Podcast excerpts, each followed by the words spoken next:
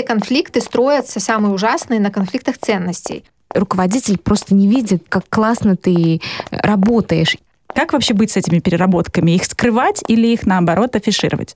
Если я, правда, стою так дорого, можно мне немножечко наличными?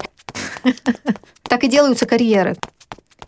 Всем привет, это подкаст «Золушка курит». С вами Кагершин Сагеева и Вероника Романова. Ну, мы уже разобрались, что Золушка, конечно же, была карьеристкой. И не просто карьеристкой, но еще и знала, как э, выжить в токсичном коллективе. Вот мы сегодня и собрались обсудить насущное. У нас а, в гостях э, карьерный консультант, экс-HR-директор банка группы «Ашан» Наталья Токарская.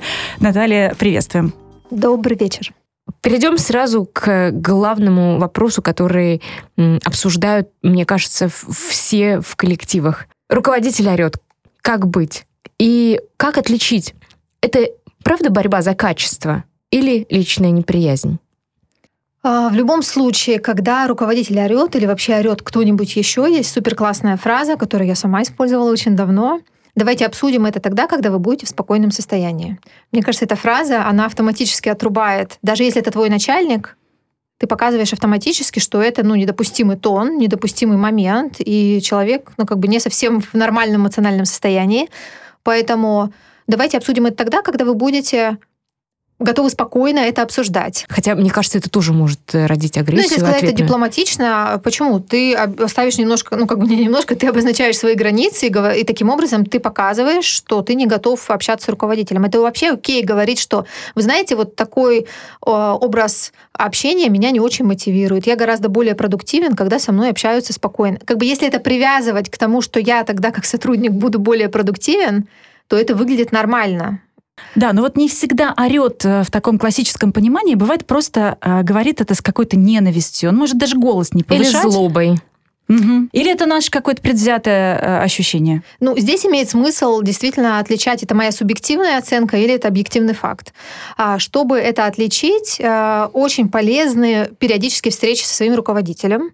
Например, их можно назначать раз в месяц. Не все руководители это любят, но он руководители очень любят, когда сами сотрудники назначают такие встречи, даже если они длятся буквально минут 10. Иван Иванович, а давайте я раз в месяц, или а давайте два, раз, э, два раза в месяц я буду к вам приходить и рассказывать о том, что мне удалось сделать, и ставить цели на будущий период. Например, руководитель будет счастлив, и дальше, чем больше контакта с этим руководителем, тем больше объективных э, э, моментов, которым можно, по которым можно судить, действительно он придирается или нет.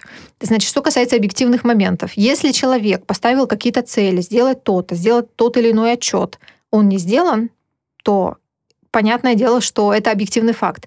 И, в общем-то, как только будут регулярные встречи, конкретные цели, то будет очень четкое мерило, моего результата как сотрудника. И даже если он будет, допустим, придираться, можно всегда возвращать к этому. Да, конечно, мы же при этом договорились про вот это, что я сделаю вот это. Давай тогда обсудим наш новый план. Ну да, зачастую встречи с руководителями проходят тогда, когда ты, ну, будем честны, накосячил, тебя отчитывают, а когда ты сделал что-то хорошее, оно остается незамеченным. И от этого накапливается обида, от, от этого накапливается ощущение, что работать-то как-то и не особо хочется. Ну и момент здесь не обязательно ты накосячил. Может быть, это вообще борьба за качество в целом. Может быть, это к тебе это не относится. Другое дело, что э, борьба за качество, вот э, амбициозный руководитель, который хочет, чтобы все было идеально, перфекционист, э, это может тебя разрушать. Ну, здесь же и переработки. Почему ты не, не доделал отчет? А, а тебе, чтобы этот отчет доделать, вообще нужно, я не знаю, не спать, не есть, 24 э, на 7 работать.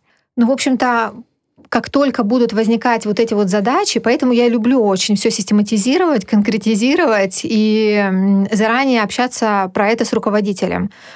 Спонтанные вещи могут быть. Э, очень амбициозных руководителей очень сильно, конечно, бесит, если у него возникает внезапная срочная идея, он хочет ее дать сотруднику, сотрудник начинает говорить что-то в стиле «Э, «извините, у меня вообще тут другие дела». Поэтому, в общем-то, здесь надо понимать, есть ли вообще мысль двигаться по карьерной лестнице в этой конкретной компании? Если да, то, возможно, стоит принять правила игры того или иного руководителя, который иногда может вбросить какую-то срочную задачу. В общем-то, так и делаются карьеры, когда э, у тебя в коллективе там пять человек, у тебя есть срочное дело, ты даешь его какому-то сотруднику, он с радостью выполняет, делает это нормально, Потом ты понимаешь, что ты можешь ему доверить больше, больше, больше, он это делает. И когда возникает момент, когда расширяется твой отдел, скорее всего, это будет именно тот, кто брал эти вещи, в том числе спонтанные, внезапные, и сидел с этим отчетом, будет именно он кандидатом на повышение. Я знаю просто кучу таких кейсов, когда люди вот, ну, получали нормальные карьеры. А есть еще обратный кейс, когда кто-то присваивает себе твои заслуги, если, например, твой непосредственный руководитель нагружает тебя, а потом твою работу вышестоящему руководству преподносит как свои собственные заслуги. Ну, здесь я так скажу, на самом деле для меня это нормально, что все заслуги сотрудников — это заслуги руководителя. Это логично, потому что он этими сотрудниками руководит, поэтому это как бы все результат его команды. А, и есть очень много недопонимания в этом, когда сотрудник, он начинает говорить, что руководитель присваивает мои заслуги, но блин, это заслуги руководителя, потому что он, органи... он нанял этих людей, он поставил им задачи. И когда они что-то сделали, это результат его отдела. Другой вопрос, что он мог бы пиарить этого конкретного человека. И самые крутые руководители делают именно это. Он говорит, смотри, вышестоящему, я с командой сделал вот это и другое, и вот этот, особенно новый, например, сотрудник, он помог мне дополнительно или он особо отличился, потому что он сидел ночами. И грамотный руководитель, он будет делать это а потом сотруднику спускать, что ты знаешь, я тебя очень сильно пропиарил. И вот эта вот тема, она может заменить действительно повышение заработной платы и так далее, потому что сотрудник будет знать, что окей, я вкладываюсь, но меня пиарят. Пиарят наверху, и грамотный руководитель делает это в том числе, чтобы к нему потом не пришли в его команду люди со стороны какие-то навязанные, потому что у него всегда будет аргумент, что у меня есть внутри сотрудник, который может быть кандидатом на повышение, потому что у руководителя тоже могут быть свои, ну, как бы интересы, брать изнутри своих людей на повышение, чем... Э, Тех, кого он не знает, кого в ком он не, знает, уверен, да, да, да, и кто еще его подсидит там 30 раз. А еще раз к Крику, давайте вернемся. А, тем не менее, руководитель продолжает э, отравлять жизнь э, сотрудникам, да, с своими выпадами, вот этими вспышками какими-то резкими. Все вы делаете карьеру, все вы двигаетесь, все вы развиваетесь. И здесь вот э, непонятно, может быть, действительно э, вы не сходитесь по темпераментам, потому что тебе, например, плохо, еще у Вати, Васи, Пети там тоже плохо, вы, вы там слезы льете в туалетах, а кому-то в этом же коллективе нормально. Они прокричались, пошли дальше. Ну да, холерики, сангвиники, э, разный темперамент или, например, э, психологические типы личности. Что это вообще? Для меня это всегда загадка.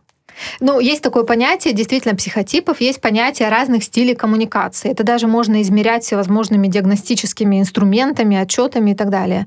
И, в общем-то, есть такая идея про то, что люди могут говорить на разных языках не потому, что они плохие, а просто потому, что они такие. Условно, для одного человека, ну, разные типологии по-разному это называют, но условно, если сейчас это будет не совсем правильно с точки зрения именно карьерного консалтинга, но мы будем называть их цветами. Ну, условно, есть там условно красные люди, которым нужен результат прямо здесь сейчас, они динамичные, и поэтому они будут э, э, мало концентрироваться на людях как таковых. Они будут говорить, давай мне результат.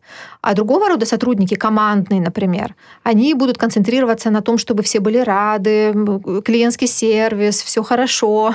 Э, и если такой сотрудник находится в команде у такого жесткого руководителя, ему будет не очень хорошо. Он будет воспринимать это как агрессию. А если будет второй такой же, конечно, он будет нормально это воспринимать. Конечно, понятное дело, нужно делать результат. И, в общем-то, это тоже имеет место быть, и на это тоже можно обращать внимание. А, психологи советуют в этой ситуации, например, если вы такие разные по темпераменту, по психологическому типу личности, просто меньше встречаетесь лично, переписывайтесь. Хотя бы вот эти интонации не будут так проявляться. То есть они будут нивелироваться, и вроде бы вы будете обсуждать предметные вопросы. Ну, мы в карьерном консалтинге, например, можем а, определять стиль общения коммуникации испытуемого, если можно так сказать. Ну, в общем, человек, который пришел к тебе на консультацию, когда он это очень хорошо понимает, то есть есть всевозможные инструменты, например, он может получить отчет, в котором сказано, ваш стиль коммуникации такой. Когда люди общаются с вами, они могут думать, что вы такой, другой, третий. Это все измеряется.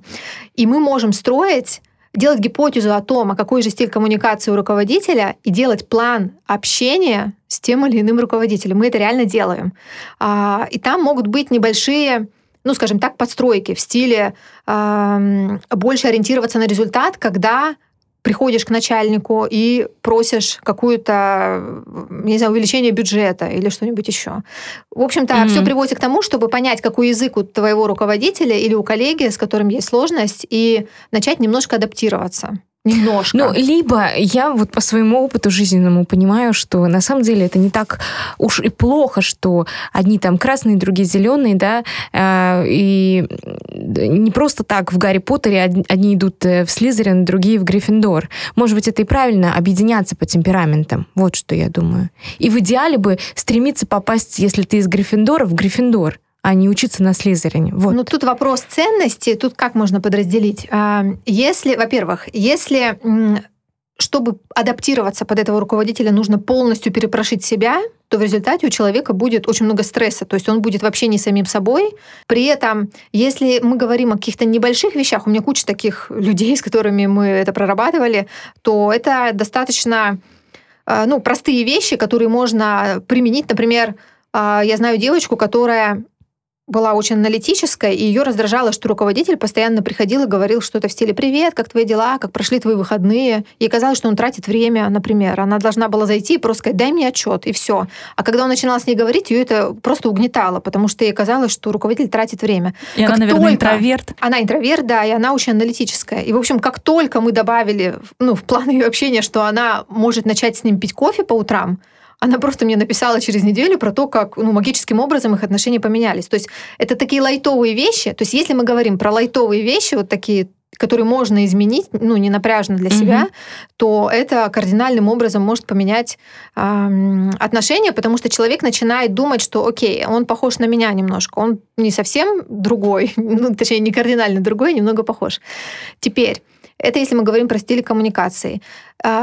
Что, то, что э, вы сейчас сказали про не идти туда вообще, что не мое, скорее здесь мы затрагиваем ценности. Есть такое понятие, как ценности, и, в общем-то, все конфликты строятся, самые ужасные, на конфликтах ценностей. Когда mm. просто для меня, например, неприемлемо вообще эти ситуации, в которой я нахожусь. Тогда вообще невозможно с этим ничего сделать. Еди... Единственное решение здесь будет уходить. Например, если для меня, как для сотрудника, э, ценность, а, чтобы было хорошее качество, а я вижу, что моя компания, и я, например, отвечаю за качество в компании, и я прихожу к, сотруд... к руководителю, я обнаружил какую-то бракованную продукцию, он mm-hmm. говорит, ладно, ничего а страшного. они просто деньги пилят. Например. Mm-hmm. То ты понимаешь, что ну, это вообще противоречит в корне твоим ценностям. Ты не можешь делать то, что тебя просят. Тогда ты будешь уходить. Mm-hmm. Поняла.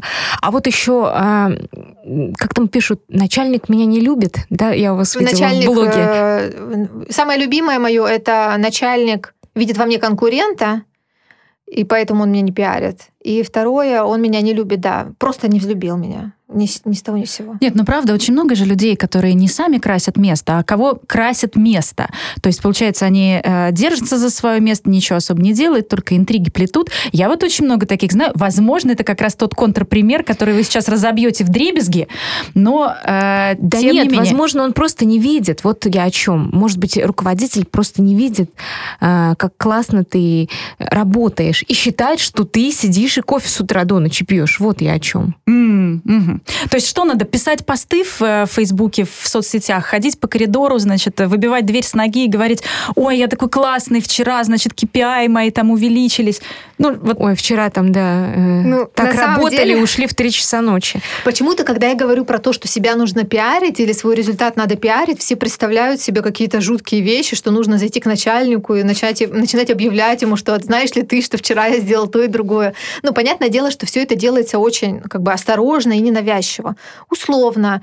А, самое лучшее, что можно сделать, это показывать э, э, руководителю, что какие-то вещи тебе не просто так даются. Потому что очень много сотрудников считают, что Например, они, чтобы договориться с каким-то клиентом, пять раз к нему входили в окно, а не просто в дверь, а потом руководителю они просто сообщают, я все сделал, точка. И руководитель не понимает, чего на самом деле стоило сотруднику. Поэтому, если хотя бы периодически он будет говорить что-то в стиле, да, у меня здесь процесс идет, на самом деле он идет достаточно сложно, потому что они, допустим, не хотят идти навстречу, у них те и другие аргументы, но вы не переживайте, Иван Иванович, я на самом деле все решу.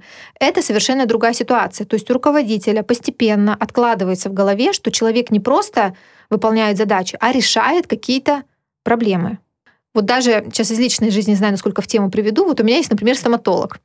Он каждый раз, когда мне лечит зуб, в процессе начинает говорить, что как будто там сейчас будет что-то очень сложное, и я, конечно, не обещаю, но я постараюсь сделать все возможное. Я только в пятый раз просекла, что мне кажется, он это делает специально, потому что всегда все хорошо заканчивается. Вы просто хороший карьерный консультант.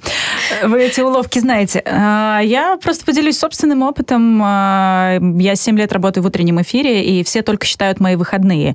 И поэтому я регулярно выкладываю свои будильники на 3.50 утра, чтобы все знали, что выходные мне даны не просто так. А вот по поводу переработок. Трудоголики. Я читала книгу, и причем причем не одну, где пишут, что трудоголики — это вредно. Причем это вредно как для самого человека, который начинает попадать в эту ловушку, что вот, чем дольше я сижу на работе, тем, значит, обо мне будут думать, что я крутой специалист, но при этом на следующий день вероятность э, ошибок возрастает, усталость тоже накапливается, и вот так вот снежным комом все обрастает. И плюс люди вокруг тоже видят, что, угу, значит, так, он не уходит с работы вовремя, я тоже не могу, а то про меня подумают, что я тут трутень какой-то.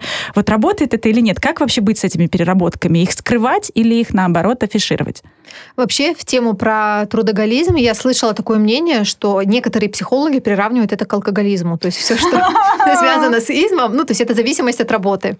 И они вообще не различают с точки зрения психологических процессов э, алкоголизм, там, наркоманию или трудоголизм. Просто это переносится на работу. Но это как бы оф топик И что э, по поводу вот своих переработок. На самом деле все зависит от культуры. Когда ты приходишь в компанию, ты сразу понимаешь, здесь культура какая. Это очень быстро видно. Есть культура вот высиживания, когда, э, ну, когда объективно люди уже закончили работу, но если они сейчас отсюда будут уходить, все будут на них косо смотреть. Хотя может и задач-то особо уже не оставаться.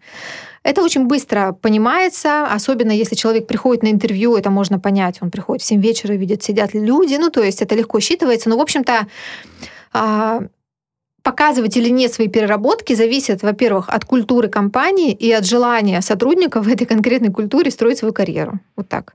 Если... Ну, то есть ничего с этим нельзя сделать. Если у нас э, в профессии мы перерабатываем все, и мы все работаем 24 на 7, то, соответственно, э, ты из этой катушки не выйдешь. Ну, тут, скорее всего, так ты будешь как изгой, если ты, если ты будешь единичным сотрудником, который из 99 говорит, окей, у меня сейчас время настало, я должен уходить. Другой вопрос, что есть сейчас тренд, это последние там несколько лет, есть тренд на так называемый well-being сотрудников, то есть все больше и больше работодателей начинают понимать, что а, неперерабатывающий сотрудник-эффективный сотрудник. То есть сотрудник, который будет не уставшим, будет давать больше пользы. Все равно это, конечно, в корыстных целях, но, в общем-то, понимая это, они начинают ограничивать э, рабочее время. И даже есть работодатели, которые не разрешают оставаться больше, чем положено. Вот даже не то, что не разрешают. Я знаю эффективных руководителей, которые, шутка это или нет, но говорили, что они введут штрафы за переработку. Не премии, а штрафы за переработку. Ой, ну это из области фантастики. У меня вот один раз отпустили в отпуск на неделю, и то потому, что я сказала, что сейчас умру. Ну, умру, и все. И они испугались, что, и они испугались, что, блин, реально умрет, то будет эту программу делать. Вот я поняла. То есть, да, действительно, есть такая, такие вещи, как культура, и когда ты выпадаешь из нее, ну, лучше не выпадать, если ты хочешь в этой сфере строить карьеру. Ну, и понятие индустрии. Индустрия тоже решает. То есть, вот вы говорите очень много, вы из медийной сферы, соответственно, у вас там свои правила. Условно, для людей, которые работают в банке, там будут немножко другие правила. Еще мы накладываем, на самом деле, все это на, ну, отрасль, в которой работает человек. А если правда не любит лично, бывает такое? Я не верю. И орет. Вот мы уже, у нас просто тема. Начальник орет. Идеально. Ну хорошо, но есть же какой-то там а, отказала э, как женщина. Или, к примеру, не знаю, слишком хорошо одевается. Все равно личная неприязнь, мы от нее никуда не денемся. Она может возникнуть. Э, как ее точно определить? Я думаю, что такое может возникнуть тогда, когда руководитель приходит в сложившийся коллектив. Потому что если руководитель сам нанимает себе людей, то он изначально просто не будет брать себе того, кто вызывает личную неприязнь. Это раз. Соответственно, окей, мы это сужаем, я прихожу в компанию, у меня уже есть ряд сотрудников, которые какие-то могут мне не нравиться. Окей, я допускаю такие, такие ситуации, и все же ну вот как только начинаешь копать и спрашивать сотрудника, расскажи пример, э, выясняется, что не только руководитель, скажем так, виноват, но где-то и сотрудник мог бы сделать какие-то усилия для того, чтобы а, быть более ну, продуктивным, каким угодно в глазах своего руководителя. Хорошо, какие ошибки сотрудники иногда делают по отношению к коллегам или к руководителям, за что э, человек потом можно не взлюбить, или он может вызвать неприязнь? Вот то же самое, надену все лучшее сразу и пойду в женский коллектив. Значит, сумку самую дорогую, пальто красивое. Сучка крашеная. Ну, я не знаю. Э, во-первых, есть в компаниях ну, всевозможных дресс-коды. То есть люди уже изначально ну, понимают, как им можно и нельзя приходить на работу. Да, если человек выходит за рамки этого дресс-кода, он может вызвать, наверное, неприязнь. Но это будет больше про то, что он что, не понимает, как у нас здесь принято? Ну, то есть он что, как бы не понимает, какой у нас бизнес-этикет? А, вот такого рода вещи. Что еще можно сделать? Я вот больше в плоскости ну, реально того, что можно сделать не окей. Например, можно а, в критической ситуации, я встречала таких сотрудников, в критической ситуации он может стать и уходить, например, или говорить, что это не ко мне, это перекладывать ответственность, говорить, что это кто-то другой вообще должен делать, а не я. А, это очень хорошо видно и очень портит а, впечатление. И на самом деле очень часто есть подмена понятий условно, когда-то я своему руководителю отказал сделать то, что он меня попросил, а потом я начинаю говорить, что он меня не любит, потому что у меня сумка не та. Потому что, ну, очень непросто, вот подумайте каждый про себя, очень непросто признать, что я что-то сделал, возможно, не окей. Всегда есть тенденция думать, что кто-то другой.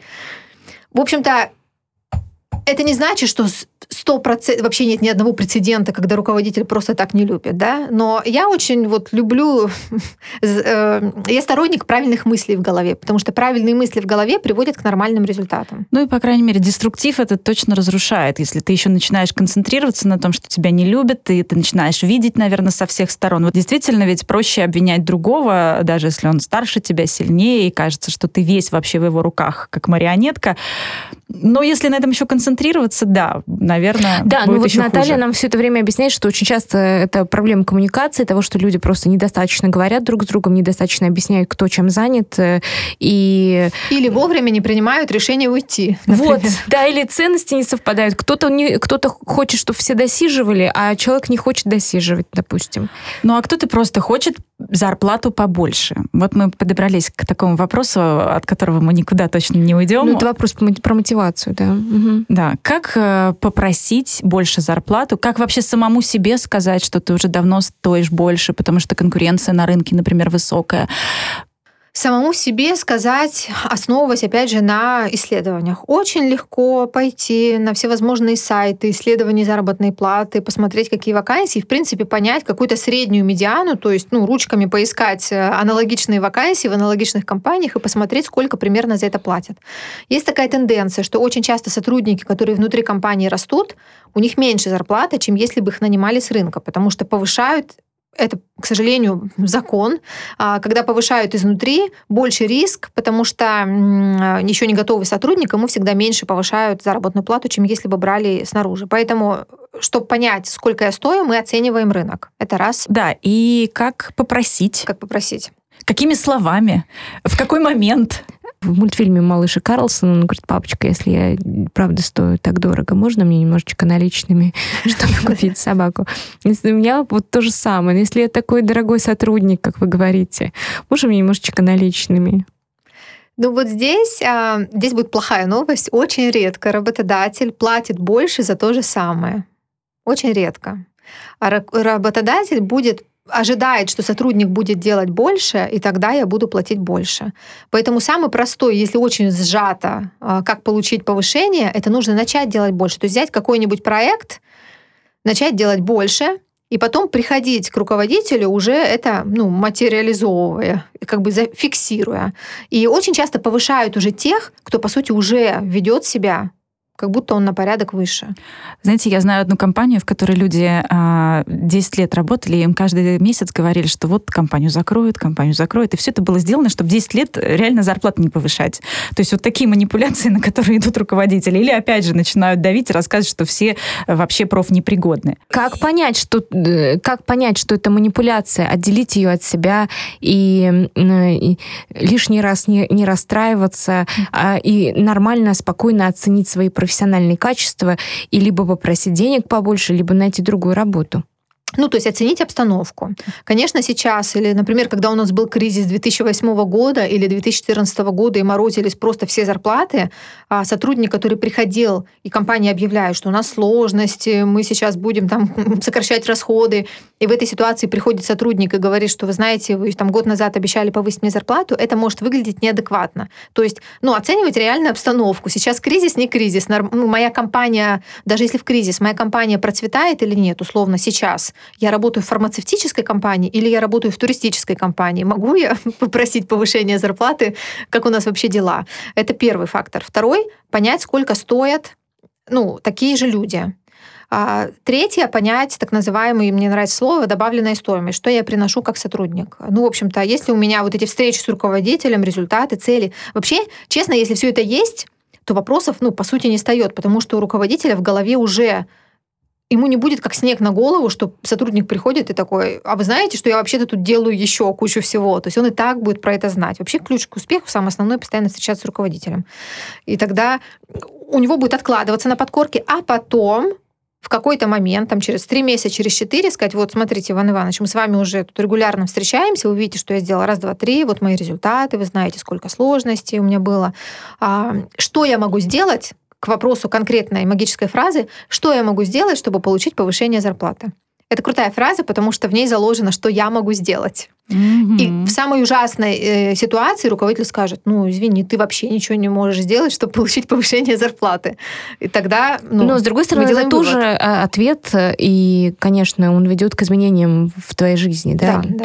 А... Но часто он ответит что-то, и он ответит то, в чем есть проблема. Он ответит, например, ты знаешь, э, все хорошо, но вообще-то ты мог бы больше проявлять лидерские качества. Вот, например, ты мог бы больше помогать мне обучать сотрудников. Он что угодно может ответить, и на самом деле если человек начнет думать, да это он придирается, не хочет мне повышать зарплату, придирается, просто так мне говорит что-то, лишь бы не повысить, это тупиковый путь. Если он подумает, да, действительно, наверное, я мог бы действительно больше проявить каких-то лидерских качеств и начнет, возьмет эту обратную связь и начнет ее применять, очень все шансы есть, что через там, 3-4 месяца все это обернется позитивно. Угу. А есть какие-то советы, которые не относятся к нашей профессиональной деятельности, но которые могут э, помочь нам улучшить э, наше состояние на работе? Ну, не знаю, элементарно, душно, поставь себе вентилятор. Просто хотя бы вот на этом этапе ты перестанешь быть более нервным и напряженным.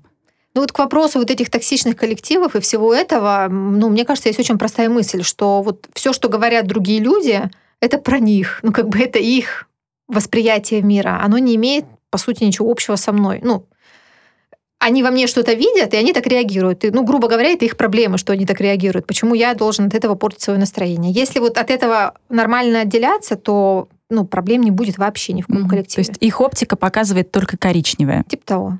Я считаю, что да. Я считаю, что если ты нормально, ну, то есть если тебя это не выводит из себя, а если ты, ну, как бы нормальный, зрелый психологический человек, очень мало что тебя может вывести из себя и ты очень легко отсоединяешься. Ну, пришел человек, наорал, и, и вместо того, чтобы думать, почему он наорал на меня, как это ужасно, и ты потом думаешь про это, и у тебя мысль крутится целый день, ты можешь думать, странно, что-то с ним не то, ну, как бы какой-то он нервный сегодня. И пошел дальше свое дело делать. Ну, это, понятное дело, не просто. У некоторых людей там годы психотерапии на это уходят, но вообще я считаю, что вот ключ, ну, вот, вот в этом к успеху. Ну, здесь, наверное, еще есть такой момент, когда у тебя есть, кроме работы, что-то большое, важное, что тебя радует, где ты можешь переключиться, допустим, семья, допустим, спорт, допустим, какие-то увлечения параллельные. Наверное, это становится попроще. Когда ты настолько любишь свою работу, когда она вся твоя жизнь, то, конечно, ты болезненно воспринимаешь там малейшее дуновение ветра не в ту сторону или не тем градусом. Ну да, ну и в целом, если ты все воспринимаешь близко к сердцу, то будет очень, очень тяжело. Спасибо большое. Я думаю, что мы сегодня обсудили, пускай одну тему, но очень важную. Это была Золушка Куритка, Гершина Сагеева, Вероника Романова. Да, мы надеемся, что на карьерных лестницах вы э, оставите только туфельку там, где нужно, а не растеряете вообще все. Э, с нами была Наталья Токарская, карьерный консультант и экс-HR-специалист э, банка группы Ашан. Спасибо большое. Пока.